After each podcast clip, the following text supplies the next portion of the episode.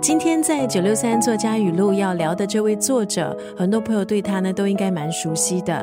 他涉足的领域相当多，是主持人，是歌手，是演员，也曾经出书。今天的这段语录来自曾宝仪的这本书《一期一会的生命礼物》。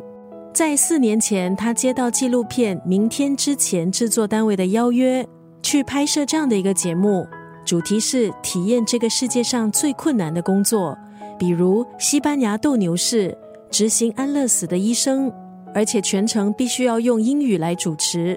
曾宝仪当时非常清楚，这个主持任务是艰巨的，但是他想要跨出这一步，因为他知道这样的机会生命中可能只出现一次。他必须努力的跨过它，无畏惧的向前走。这本书《一期一会的生命礼物》记录了他在二零一八年起跨国拍摄的四段旅程，以及在期间的遭遇还有反思。今天在空中就要分享这本书《一期一会的生命礼物》当中的这一段文字。我决定带着未知出发，不预设答案。出发前，我也告诉自己。不要用个人的价值观去评判别人的人生，因为拍摄纪录片曾宝仪展开的这四段旅程中，他遇见了第一位合法执行安乐死的医生。医生带曾宝仪去看像外太空胶囊棺材的模型，躺在里面戴上 VR。医生说：“死亡为什么不可以是一场盛宴？”在瑞士，曾宝仪和一百零四岁高龄的任瑞拥抱。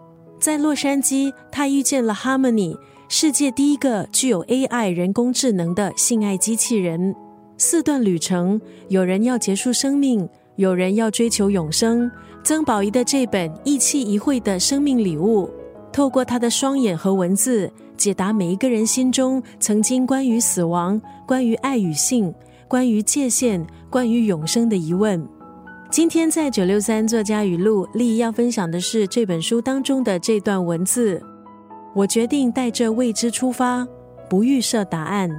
出发前，我也告诉自己，不要用个人的价值观去评判别人的人生。